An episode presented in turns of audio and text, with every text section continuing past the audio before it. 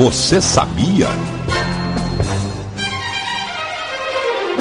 A, A2. Alô, S, S, A, A. Bota um pouquinho de, de médio aí. A. Você sabia? Né? Você sabia que Elvis Presley era coveiro? Ei, mas é mesmo, eu já tenho ouvido falar. Cala a boca! Você sabia que Elvis Presley era coveiro?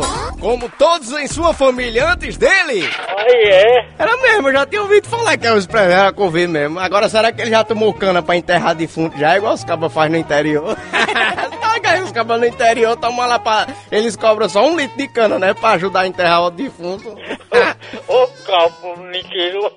É, pô, no interior, quando você, quando você vai fazer, vai enterrar, quando você assim, não tem, tipo, não tem um dinheirinho a mais, um 30 reais, 50 reais pra dar o cover da ajuda, você compra um litro de cana, pô. É tanto quando eles estão enterrando, eles estão tomando uma, pô. Ai, Maria. Mas Elvis Presley era f... Elvis Presley. E ele teve uma infância difícil, né, bicho? Ele era carpinteiro, né? Uma profissão.